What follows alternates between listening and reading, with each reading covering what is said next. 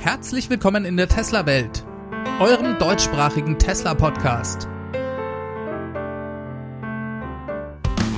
Hier die Themen. Tesla vor dem Earnings Call. Bau von Giga Berlin geht weiter und Model Y Leasing in den USA.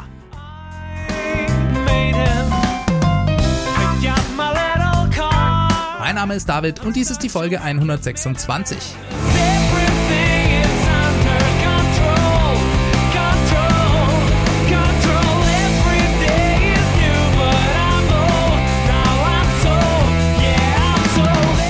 hallo und herzlich willkommen zurück in der Tesla-Welt. Wir schauen uns wie immer an, was diese Woche alles bei Tesla passiert ist. Ich freue mich, dass ihr wieder eingeschaltet habt und wir legen direkt mit der Fabrik in Kalifornien los. Tesla ist nämlich dabei, die Fabrik in Fremont gerade abzugraden. Es geht um die Erweiterung einer neuen Fertigungslinie. Die nennt sich General Assembly Line 4.5. Das ist eine Fertigungslinie für das Model Y. Tesla soll Gerüchten zufolge Ende diesen Monats dafür die Produktion in Fremont für mehrere Tage anhalten. Und da so viel Aufwand betrieben wird, kann man wohl davon ausgehen, dass es sich um ein größeres Update handelt.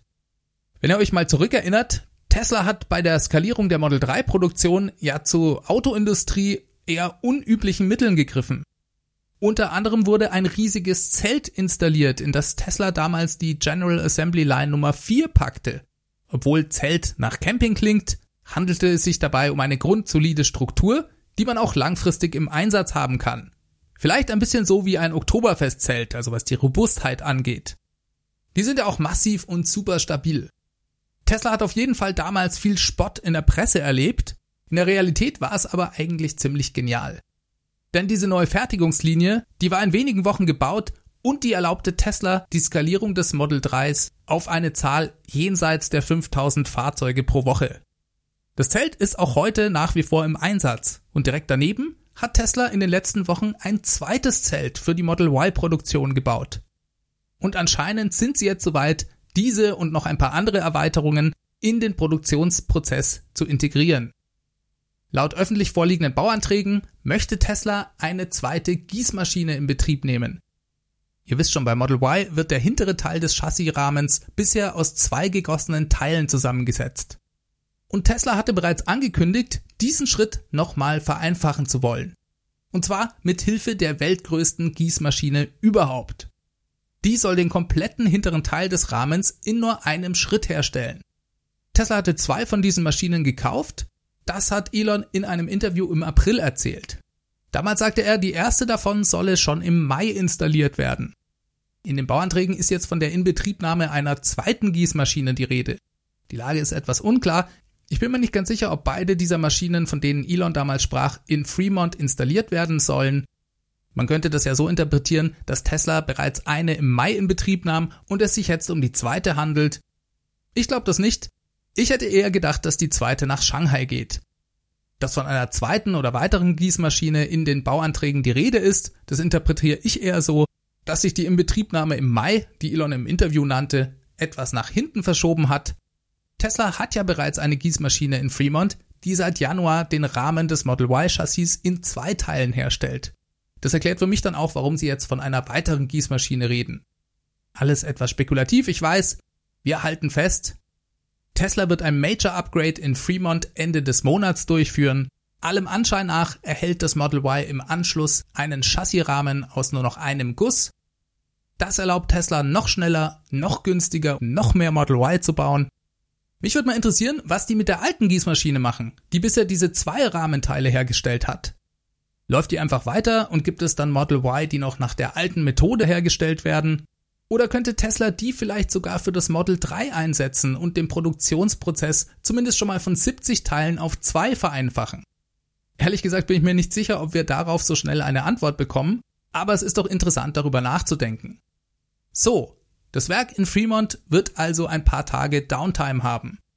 Wie sich das auf die Quartalszahlen auswirken könnte, müssen wir mal abwarten. Klar verliert Tesla ein paar Tage Produktion, auf der anderen Seite können sie vermutlich die Stückzahlen nach dem Upgrade deutlich erhöhen. Ich nehme also mal an, dass sie unterm Strich dadurch mehr Fahrzeuge im Q3 bauen können. Dass sie dies vorhaben, kann man zum Beispiel auch daran sehen, dass Tesla seit dieser Woche für das Model Y in den USA ein Leasingangebot eingeführt hat. Das ist auch so eine Maßnahme, die ergreift man eigentlich nur, wenn man noch mehr Nachfrage haben möchte. Denn dadurch lassen sich andere Zielgruppen und damit noch mehr potenzielle Kunden erreichen. Das lässt sich in zwei Richtungen interpretieren. Für das Glas ist halb leer Leute könnte dies bedeuten, dass die Nachfrage im Angesicht der Pandemie vielleicht doch nicht ganz so stark ist und Tesla daher dieses Leasingangebot einführt. Für Glas halb voll Leute könnte dies heißen, dass die Skalierung der Produktion des Model Y viel schneller und viel besser verläuft als beim Model 3 damals und Tesla daher einfach früher an dem Punkt angelangt, an dem sie das Leasingangebot einführen. Vielleicht erinnert ihr euch, bei Model 3 kam das Leasingangebot recht spät, erst im April 2019. Naja, genau wissen wir es nicht, vielleicht liegt die Wahrheit ja wie so oft irgendwo dazwischen. Jetzt steht aber erstmal der Q2 Earnings Call vor der Tür. Der findet am heutigen Mittwoch statt, wenn ihr diese Folge am Tag ihres Erscheinens hört. Alles dazu gibt es selbstverständlich im Detail in der nächsten Folge. Die Situation an der Börse, die hat sich Ende letzter Woche ein bisschen beruhigt. Der Kurs pendelte sich so ungefähr bei 1500 Dollar ein. Seit Montag steigt er schon wieder und ist jetzt, als ich das hier aufnehme, bei knapp 1700 Dollar. Und ich bin ehrlich gesagt super gespannt, was nach dem Earnings Call passiert. Die Börse rechnet interessanterweise weiterhin mit einem Verlust. Ich habe den Eindruck, dass die meisten Tesla-Fans mit einem Gewinn rechnen. Dann steht da noch die mögliche Aufnahme in den S&P 500 Index im Raum. Dazu gab es diese Woche einen interessanten Bericht in der Presse. Darin wurde die These vertreten, dass Tesla selbst bei einem Verlust eventuell in diesen Index aufgenommen werden könnte. Denn das Komitee, das darüber entscheidet, das hat so ein bisschen freie Hand, was sie genau machen wollen. Und die können durchaus auch mal Ausnahmen machen. Denn selbstverständlich war das Q2-Ergebnis durch die Pandemie beeinflusst. Angesichts des unglaublichen Börsenwerts von Tesla könnte dieses Komitee da ein Auge zudrücken. Die könnten also sagen, okay, ihr habt zwar einen Verlust gemacht, aber der ist eindeutig auf eine noch nie dagewesene Krise zurückzuführen und eigentlich seid ihr inzwischen so viel wert, dass ihr auf jeden Fall in unseren Index gehört. Das ist anscheinend ein denkbares Szenario. Ich persönlich glaube aber, dass das gar nicht nötig wird. Ich glaube, Tesla schafft es in die Gewinnzone und erfüllt dann damit auch alle regulären Kriterien, um in diesen Index aufgenommen zu werden. Was dann genau passiert und welche Auswirkungen das haben wird, das sind Fragen, die sich viel schwieriger abschätzen lassen. Denn ich glaube, es gab seitens der Tesla-Investoren bereits viel Euphorie um diese mögliche S&P 500 Aufnahme. Das steckt also zu einem gewissen Grad sicher bereits im derzeitigen Aktienkurs drin. Auf der anderen Seite stehen da diese Indexfonds, die nur in den S&P 500 investieren. Und die werden Tesla-Aktien kaufen müssen. Nachdem sie nur Unternehmen im Portfolio haben, die in diesem Index sind, haben sie heute auch noch keine Tesla-Aktien. Naja, und wenn alle Tesla-Investoren ihre Aktien halten und nicht verkaufen, dann gibt es eine hohe Nachfrage mit wenig Angebot und der Preis wird weiter steigen. Aber hey Leute, nimmt das bitte nicht als Börsenratschlag, denn ich habe wirklich keine Ahnung, was passieren wird. Na, da gibt's für mich noch einen letzten großen Faktor. Der hängt über dem Ganzen wie so eine Art Damoklesschwert. Und zwar ist das die Pandemie in den USA, die im Moment außer Kontrolle zu geraten scheint. Die Fallzahlen, die scheinen ja im Moment nur den Weg nach oben zu kennen. Der Gouverneur von Kalifornien hat bereits erste einschränkende Maßnahmen wieder eingeführt. Zum Beispiel wurden alle Bars und Restaurants wieder geschlossen. Restaurants dürfen, glaube ich, nur noch geöffnet haben, insofern sie draußen unter freiem Himmel Essen servieren. Friseursalons wurden geschlossen und so weiter. Kalifornien wird jetzt sicher erstmal abwarten, ob diese Maßnahmen in ein paar Wochen Wirkung zeigen. Sollte dies nicht der Fall sein, droht eventuell ein zweiter richtiger Shutdown. Und das könnte dann wieder alles verändern. Mit den Auswirkungen von Corona ist also in Zukunft weiter zu rechnen und ich finde, das birgt doch eine große Unsicherheit. Die Börse hasst Unsicherheit und Tesla ist davon direkt betroffen. Denn selbstverständlich gibt es auch Corona-Fälle direkt bei Tesla. Auch dazu gab es diese Woche einen Bericht auf Electrek. Electrek ist irgendwie an interne Daten von Tesla gekommen, die aufzeigen, dass Tesla einen großen Aufwand betreibt, alle Corona-Fälle minutiös zu tracken. Das ist eigentlich schon mal eine gute Nachricht, finde ich, denn ich glaube, das zeigt doch, dass Tesla die Gefahr sehr ernst nimmt und zumindest versucht, Infektionsketten festzustellen und eine weitere Ausbreitung zu verhindern. Die Daten zeigen, dass es wohl 130 Krankheitsfälle gab. Dann gibt Tesla noch eine Zahl der davon betroffenen Personen an, die liegt bei 1550. Electrek spekuliert, dass es sich dabei um Personen handelt, die mit positiv getesteten Mitarbeitern in Kontakt standen und daher ebenfalls für zwei Wochen vermutlich in Quarantäne nach Hause geschickt wurden. Ja, und allein diese Zahl zeigt ja schon, dass dies durchaus auch einen Effekt auf die Produktion haben kann. In Fremont arbeiten rund 10.000 Mitarbeiter und wenn 1.500 davon in Quarantäne sind, wenn auch nur temporär, dann dürfte sich das auf jeden Fall auf den Arbeitsfluss bei Tesla auswirken. Also, Tesla scheint das Ganze zumindest was das Tracking angeht sehr ernst zu nehmen. Das sagt aber selbstverständlich noch nichts darüber aus, ob sie die Pandemie an sich ernst genug nehmen und ausreichend Sicherheitsmaßnahmen umsetzen. Elons Aussagen darüber geben ja berechtigten Anlass zum Zweifel, dass er persönlich die Sache ernst genug nimmt. Und er ist schließlich der Kopf des Ganzen. Und ich glaube, seine Einstellung, die wirkt sich auf jeden Fall auf den Rest des Managements aus. Eine gewisse Sorge ist also berechtigt. Hoffen wir das Beste, vor allem, dass die Mitarbeiter weitgehend gesund bleiben. Das ist also die Tesla interne Seite. Für mich scheint jedoch die weit größere Gefahr in der Eskalation der Situation generell in den USA zu liegen. Und dafür kann Tesla dann gar nichts. Naja, wir werden sehen, wie es weitergeht. Kommen wir mal zu etwas erfreulicheren Dingen. Wir schauen zu uns nach Deutschland und reden mal über die Gigafactory in Berlin, beziehungsweise in Brandenburg, da muss man ja immer ein bisschen vorsichtig sein. Tesla hat vom Umweltministerium in Brandenburg weitreichende Genehmigungen bekommen, erstmal mit dem Bau der Gigafactory fortzufahren. Es handelt sich nach wie vor weiterhin um vorläufige Genehmigungen Tesla baut also alles weiter auf eigenes Risiko.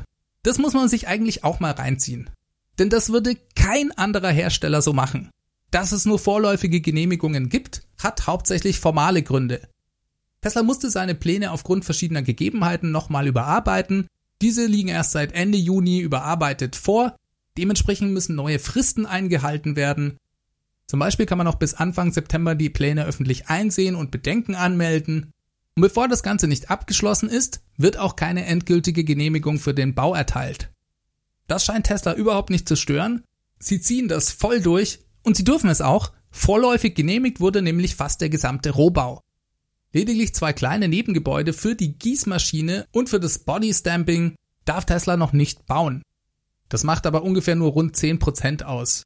Tesla hat also genügend Befugnisse, um den Bau der Fabrik weiter voranzutreiben Vielleicht habt ihr gesehen, dass Elon diese Woche per Twitter einen ersten 3D-Render, also ein Bild der Fabrik veröffentlicht hat. Das schaut super cool aus und macht Lust auf mehr. Ja, von der Gigafactory 4, also in Berlin, schauen wir noch mal kurz nach Texas, wo mutmaßlich die nächste Gigafactory 5 entstehen könnte. Noch gibt's dazu überhaupt keine offizielle Aussage von Tesla. Man hat sich noch nicht auf den Standort festgelegt. Trotzdem ist die Wahrscheinlichkeit relativ hoch, dass Austin, Texas den Zuschlag bekommt. In den letzten Tagen und Wochen haben die verschiedenen Bezirke dort in Texas Entscheidungen über Subventionen für Tesla getroffen. Da geht es vor allem um Steuererleichterungen, die Tesla im Fall eines Baus einer Gigafactory bekommen könnte. Es geht da also so schrittweise nach und nach voran.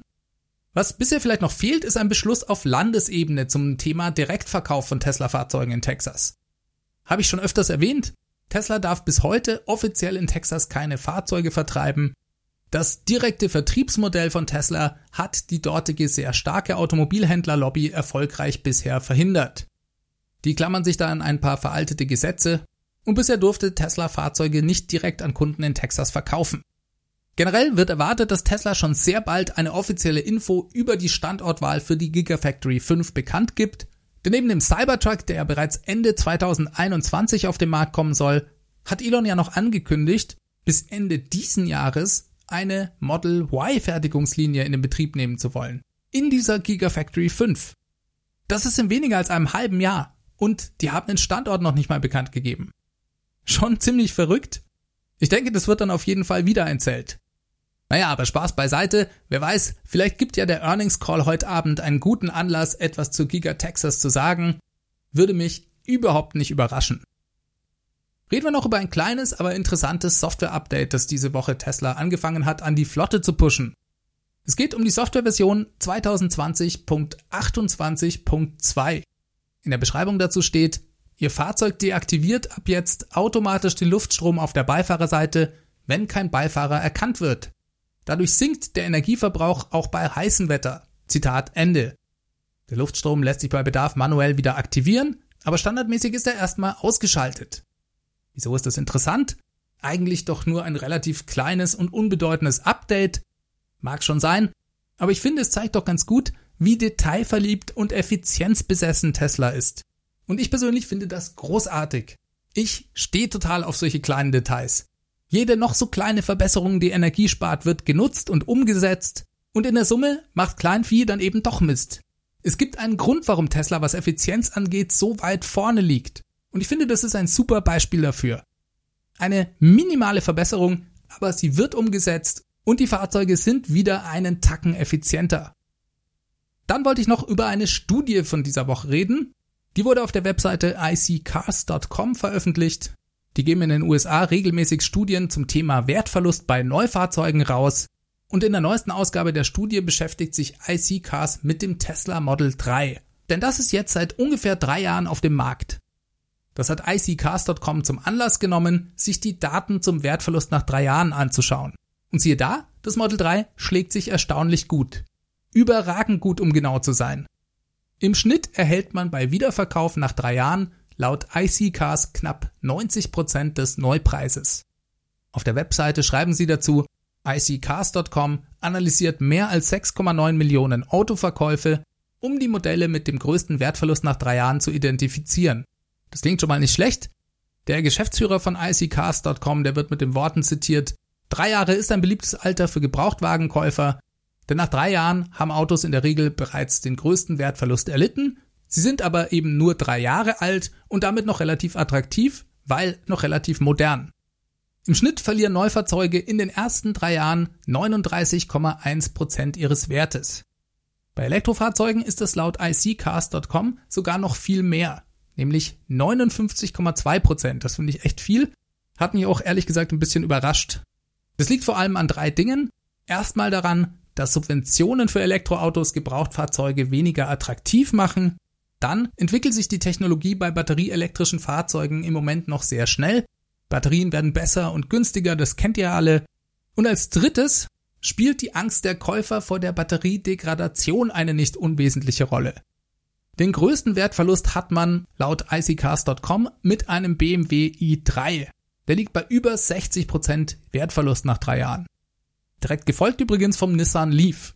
Ebenfalls mit über 60% Wertverlust. Dann kommt der Kia Soul mit 58,7% und der Hyundai Ioniq mit 47,7%. Das klingt nicht gut. Viel besser ergeht's Besitzern von Tesla Autos die schlagen ohne Probleme auch den Durchschnitt aller Fahrzeuge, also die vorhin erwähnten knapp 40 Prozent nach drei Jahren. Bei dem Wert sind ja dann auch Verbrennerfahrzeuge mit eingerechnet. Das Tesla Model S kommt auf 36,3 Prozent, das Tesla Model X auf sogar nur 33,9 Prozent. Das hält also den Wert nochmal ein bisschen besser. Und der absolute Spitzenreiter ist das Tesla Model 3 mit nur 10,2 Prozent Wertverlust nach drei Jahren. Zum Model 3 sagt iccars.com, Zitat, das Tesla Model 3 ist das Fahrzeug mit dem geringsten Wertverlust überhaupt. Es verliert fünfmal weniger schnell seinen Wert als der Durchschnitt des Segments. Zitat Ende. Das ist schon echt krass. Was den Wert mit Sicherheit verzerrt ist, dass hier noch überhaupt keine Rückläufer aus Leasingverträgen mit dabei sind. Ich habe vorhin schon gesagt, Tesla hat das Model 3 ja nicht direkt ab Markteinführung mit einem Leasingmodell angeboten.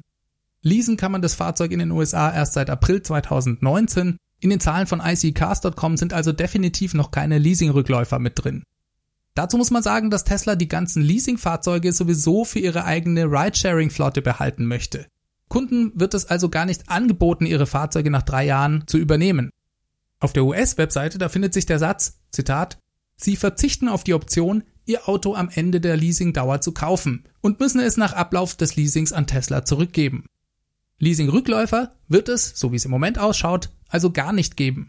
Das aber nur mal so nebenbei gesagt. So schön diese Zahlen der Studie von fast 90% Restwert nach drei Jahren auch klingen, ich würde die Aussagekraft etwas mit Vorsicht genießen. Denn das Model 3, das kam ja erst im Juli 2017 auf den Markt. Ende Juli, um genau zu sein. Und im gesamten dritten Quartal 2017, also Juli, August und September zusammengenommen, wurden lediglich nur 222 Fahrzeuge geliefert. Dementsprechend dünn dürfte die Datenbasis der Studie von iccars.com sein. Also, ich glaube sofort, dass ein Tesla beim Wiederverkaufswert besser abschneidet als die Konkurrenz. egal ob Elektrofahrzeug oder Verbrenner. Das liegt einfach an den Software-Updates, denn die Fahrzeuge sind eben nicht bereits veraltet, wenn sie aus der Fabrik rollen, sondern sie werden nach dem Kauf ständig weiter verbessert, einmal durch die Software-Updates und selbst die Hardware, zumindest was den Full Self-Driving Computer angeht, die lässt sich ja upgraden. Im Vergleich mit anderen Elektroautoherstellern hat Tesla die Nase ebenfalls vorn, vor allem was Batteriekühlung und Degradation über die Zeit angeht. Auch das sicher ein Plus, das man auf der Habenseite verbuchen kann. Naja, und dann sind es halt einfach geile Autos, die jeder haben will, der mal drin gesessen hat. Dann gibt's da für mich aber einen Punkt, der den Wertverlust auch bei Tesla und vielleicht sogar gerade bei Tesla beschleunigt. Und das ist die massive Skalierung der Produktion und die dadurch fallenden Produktionskosten, vor allem was die Batteriezellen angeht. Die Fahrzeuge von Tesla, die werden ja über die Zeit immer günstiger. Und Tesla hat in der Vergangenheit zum Teil massiv die Preise gesenkt. Vor allem was das Model S und das Model X angeht. Aber auch bei Model 3 und auch bei Model Y erst letzte Woche. Das muss man bedenken und das hat selbstverständlich auch einen Einfluss auf den Wiederverkaufswert der Fahrzeuge.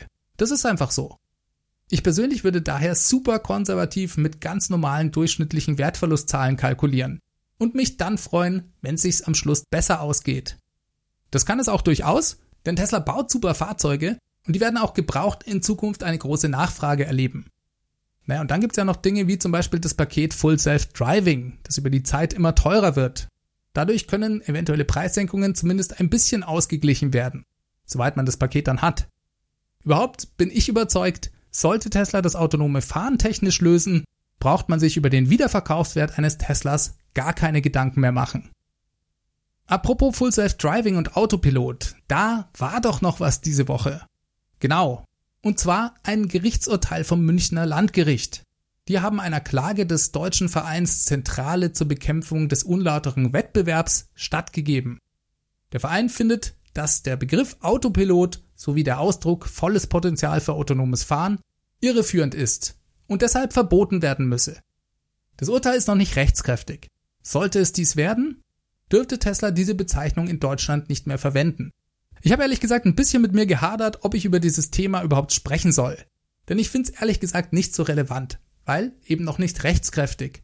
Und inhaltlich, das ist meine persönliche Meinung, finde ich das absolut lächerlich. Aber es war nun mal in den Medien und qualifiziert sich damit leider doch als Tesla News diese Woche. Schauen wir uns das Ganze also mal kurz an. Wer ist überhaupt diese sogenannte Wettbewerbszentrale? Das habe ich euch letzten Herbst, als die Klage eingereicht wurde, schon mal erzählt. Das ist ein Verein, in dem vor allem Unternehmen, aber auch größere Verbände und Kammern Mitglieder sind. Insgesamt sind es so rund 2000 Stück. Und große Überraschung, es sind auch alle deutschen Automobilkonzerne mit dabei. Ja, und allein diese Tatsache bringt einen doch zumindest ins Grübeln. Dass die Begrifflichkeiten Autopilot oder volles Potenzial für autonomes Fahren irreführend sein soll, kann ich persönlich überhaupt nicht nachvollziehen. Impliziert wird hier, dass Kunden, wenn sie das auf der Tesla-Webseite lesen, den Eindruck gewinnen könnten, sie kaufen ein vollautonomes Fahrzeug. Wegen der Bezeichnung Autopilot. Autopilot, das kennt die Allgemeinheit ja aus der Luftfahrtindustrie. Und klar, da fliegen alle Flugzeuge bereits seit 20 Jahren komplett vollautonom.